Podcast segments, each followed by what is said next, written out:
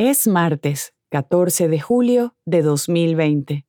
Están escuchando News in Slow Spanish Latino. Hola a todos. Comenzaremos la primera parte del programa hablando del presidente de Brasil, Jair Bolsonaro, quien se encuentra en confinamiento tras haber contraído coronavirus.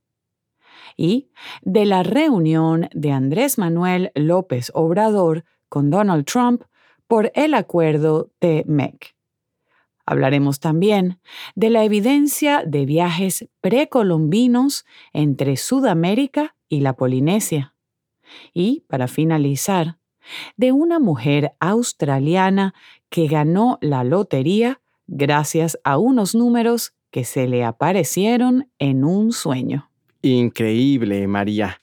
A pesar de que Brasil es uno de los países más afectados por el virus, hasta ahora Bolsonaro seguía haciendo visitas a diferentes ciudades de Brasil, saludando gente con la mano y desdeñando el uso de mascarillas. Sí, Noé. Bolsonaro siempre desestimó el peligro del coronavirus.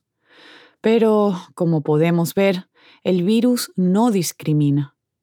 En unos instantes hablaremos más de esta noticia.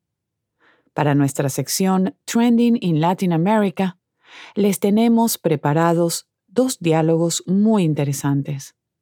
Hoy hablaremos de una película mexicana en Netflix titulada Ya no estoy aquí. Cerraremos la emisión hablando del señor Juan Vicente, una de las personas más viejas del mundo. Gracias, María. ¿Estás lista para empezar? Sí, Noé, que se abra el telón.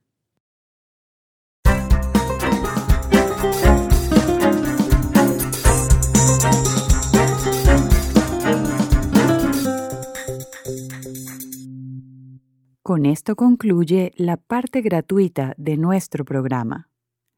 Para obtener el archivo de audio completo de nuestro programa de hoy o para descargar la aplicación para iPhone o Android, visita newsinslowspanish.com. This concludes the free portion of our program.